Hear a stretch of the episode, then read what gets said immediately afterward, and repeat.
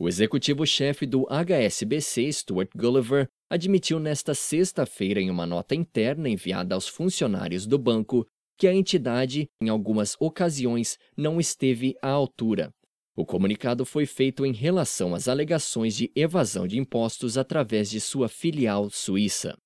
Gulliver disse que desde que a nova direção tomou o comando em 2011, se estabeleceu um controle central mais ferrenho e lamentou que a pressão midiática dificulte que as pessoas possam ver os esforços feitos para regular a situação.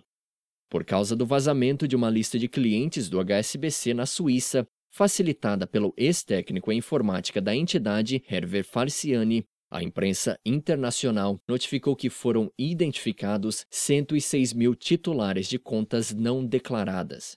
Gulliver assegurou, no entanto, que há indivíduos nessa lista que não eram clientes da filial suíça, que nunca teve mais de 30 mil contas. O parlamento britânico averiguará se o banco estabeleceu os controles oportunos e se a Fazenda Britânica poderia ter atuado contra os cerca de 1.100 britânicos que aparecem na lista de Falciani como fraudadores de impostos.